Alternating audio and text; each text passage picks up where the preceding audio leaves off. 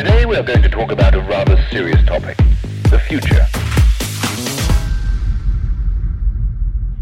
Martin Witzowski ist regelmäßig in der Rangliste der 100 innovativsten Köpfe der Welt. Er ist ein bunter Hund, Vordenker und Chefdesigner sowie Futurist bei der Softwareschmiede SAP. Zu seinen Aufgaben dort zählt unter anderem, das Führungspersonal fit für die Zukunft zu machen. Mal sehen, ob er das mit seinem 20-minütigen Vortrag auf der Bühne des Automotor- und Sportkongress 2019 auch bei Ihnen schafft.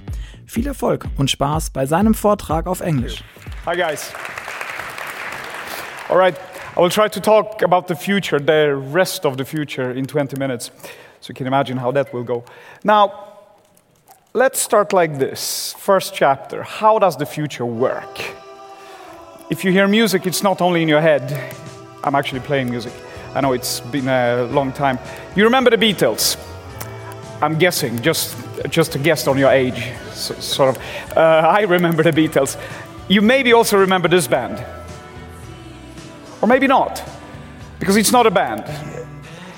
It is an artificial intelligence that mimics Beatles. They have 1,700,000 followers on YouTube. This is much more than I ever had when I played in bands. And this should open our minds to a future that is quite different than we usually imagine.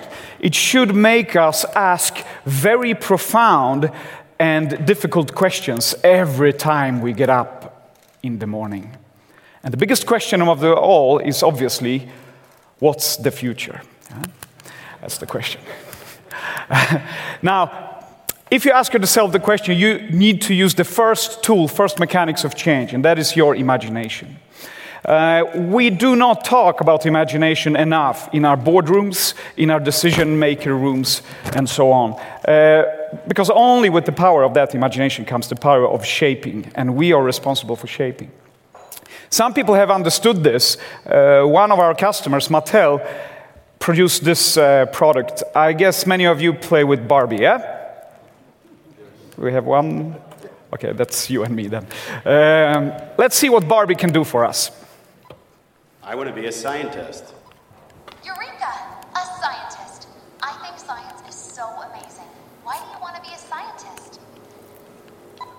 Uh, I always really liked chemistry and physics in school. The study of physics is incredible. Take gravity.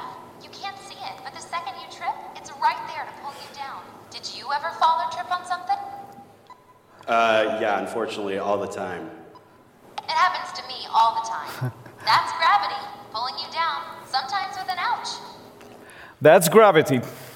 So, what's happening here? What is really going on? Barbie is connected to Wi Fi. She computes in Moore's law speed, exponential speed, which is the second mechanics of change, imagination, exponentiality. And it's a convergence of all these technologies, uh, including natural language processing, cloud computing, and so on.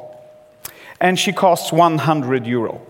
I bought her on Amazon and I lost her in Tel Aviv. She's probably having very clever conversations over there with the startup community, I'm guessing. Now imagine if the kid that is playing with Barbie is hungry.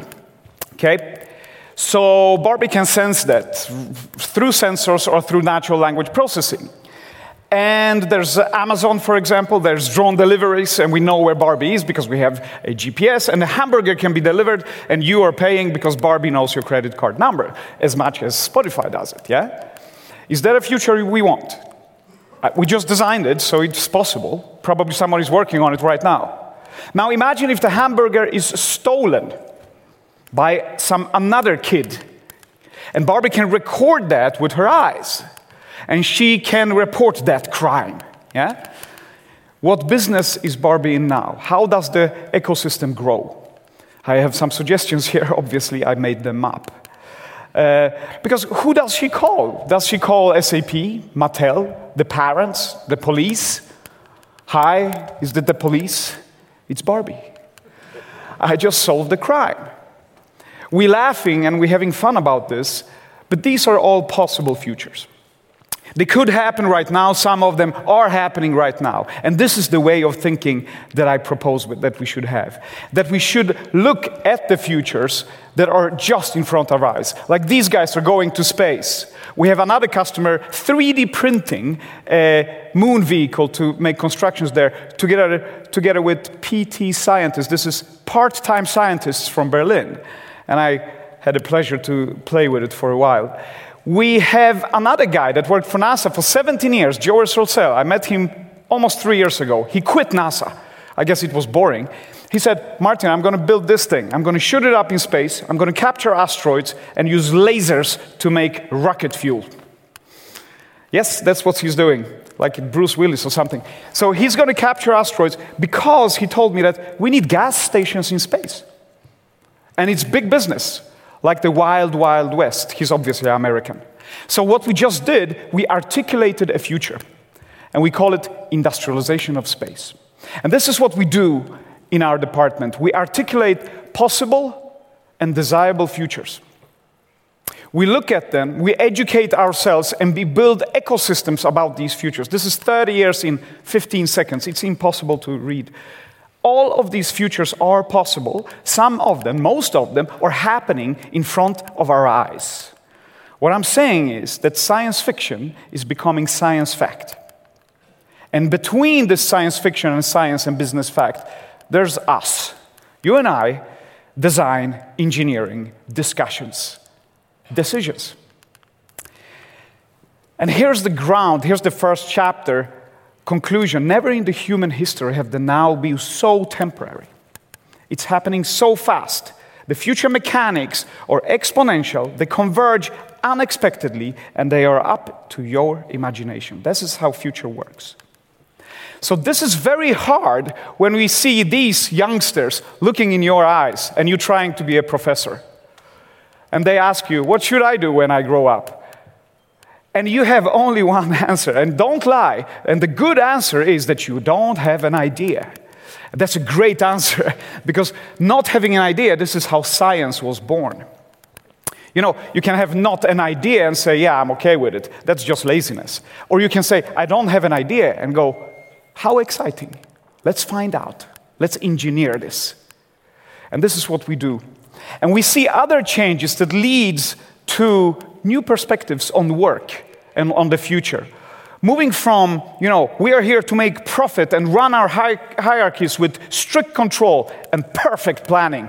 And we keep it to ourselves because this is the only way we can make money. I think this is moving to somewhere when you do know your purpose and you do have a great business model, you will make money.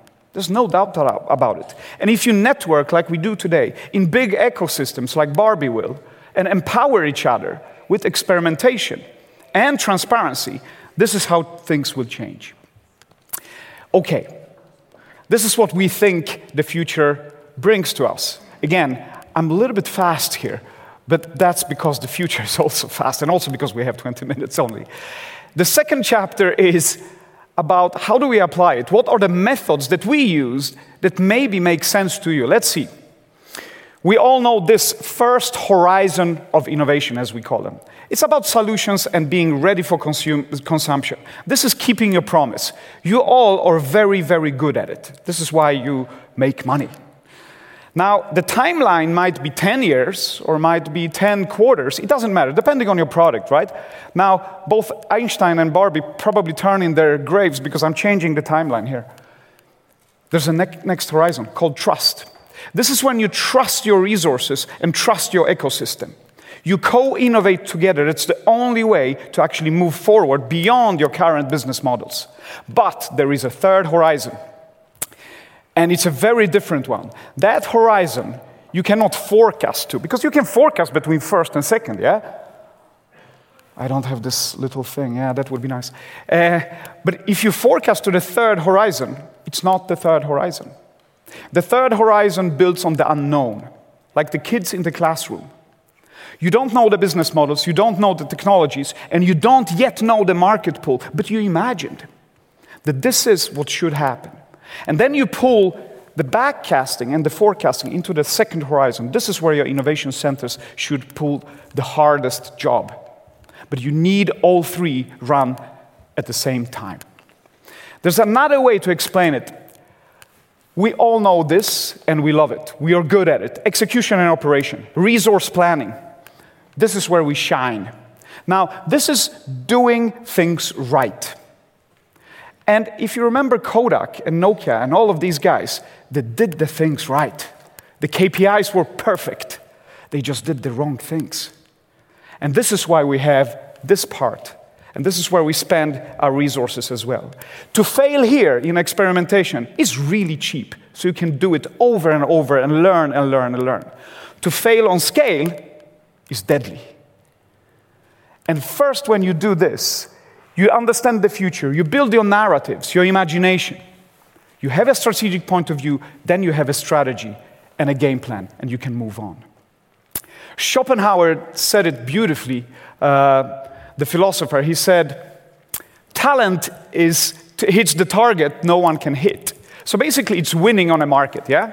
You hit targets that nobody can compete with you in hitting. But here is the genius. Genius hits the target nobody can see. So, my question to you what do you see? What's your vision? Vision comes first. And that leads us to the last chapter, promise. How, what sense do we make out of this? Well, we have our innovation vision. We think machine intelligence will live in symbiosis with human ingenuity. And there are sort of four dimensions and two chapters to it. We think things will be self running, they will be self organizing, we will be superhuman, and there will be new abundance of markets and business models leading us forward. We think this is a new way to bring intelligence out there. Now, if we look at the first one, it's like a car. This is a Daimler experiment car. Now, look at the people instead. What do they do? They have high value human exchange. This is where the money comes from, when we can exchange experiences. And we've been trying to do this high value work forever, since the 50s. Machines have helped us pretty, pretty well in that. And we now are somewhere in the digital era. But there will be an explosion of intelligence, and in the end, self running, when the human tasks actually become human. We can leave the low level cognitive and manual load and focus on our passions and what we're really good at. Now, second dimension there the self organizing business ecosystems. It's a little bit like power. Power is like currency today. The more you have, the more powerful you are. But it's changing to more like a current. The more relevant you are for an ecosystem, the more powerful is that ecosystem that you live in. I love this picture because it shows an ecosystem. You don't know what that is. It's a car, it's an office, it's a gym, it's a cafe, whatever you want. And then it assembles itself to a seven room apartment because you're having a party or just a, a sleeping quarter for that night. And that car can order itself to a specification, can know when it will be computed to be released and built and 3D printed, can order jobs and send out tenders actually can estimate when it will start to make money for you and then deliver itself to you when necessary. This is an ecosystemic thinking. This is self organization, it's autonomy. If the first was automation, this is autonomy. Now we're moving to augmentation, the third. You and I will be superhuman. Let me show you how, for example, our decision intelligence will be boosted. I brought a guy with me here. Hey, co pilot, what's up this morning? Um, I don't know where to start. Good morning, Martin. You will have a fairly busy morning, but there is time for a good cup of coffee. Okay. Your biometrics show me that it would be good for you. But just one cup, remember. I will remember. Okay, this guy knows that I drink too much coffee and that I'm useless in the morning, so I will have a busy morning. That's okay. Hey, look, co pilot, me and Leia talked about how our teams perform and how they spend time together. Any good suggestions what we should do that? When colleagues travel so they can spend time face to face, your delivery quality goes up 5%. That saves software maintenance costs with customers by 2.5%. percent uh-huh. I found the routes that would make sense economically and that allow the colleagues to spend the most time face to face. We will review them tomorrow oh, we will review them tomorrow, so now he's my boss. That's okay, because I didn't even knew that I had time tomorrow. Okay, co-pilot, amazing stuff. Uh, by the way, is everything set up for my trip tomorrow? Yes. Oh, here is a surprise. If you switch from window to an aisle seat on tomorrow's flight, you will most likely be more successful in your budget negotiation. according to your travel and performance data. Wanna change? Hell yeah, I want to change if I get more budgets just by switching seats. Maybe I sleep too much or too little. You know, I'm just useless in negotiations unless I switch. I mean, really, I didn't know you could do that. Yes, really. Martin, I am not just a pretty face. Okay, he's not just a pretty face. What we're doing here, it is getting out of the constraint of the human knowledge. We're getting superhuman. We have superhuman decisions at our hands because the smartest app in the world is only the one that makes you smarter. And that leads us to the last point, which is the fourth dimension the abundance, the new markets and business models, new relationships in the market, in all these ecosystems of autonomy and automation and augmentation. And that gives us one relevant question here Why are you relevant 10 years from now? And I tell you, you need to express it very, very clearly. Put it down on a paper, put the team to work on that question. Because if you cannot answer that question, you're risking not being relevant 10 years from now. Because the future is so fast. Patagonia knows this. This is why they're giving money away. They, they are in the business of making jackets. No, they are in the business of saving the planet. They just happen to make jackets. SAP is in the business of improving people's life and make the world run better. We just happen to make software. We're just good at that. Okay. It's always good to end with violins. It's beautiful, no? Maybe you know the composer? It's the same trick as in the beginning of my presentation? Yeah, okay. It's AI. The AI is called Ava, and the piece is called Genesis. It's a beautiful piece. And I think it's a suitable name for such a piece, created by machines, looking into the future like this. Because every moment, every conference you go to, every decision you make is a new beginning in this future that is exponentially faster every time you look.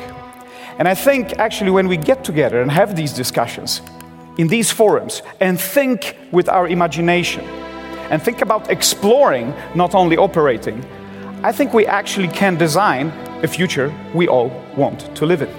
Thank you very much.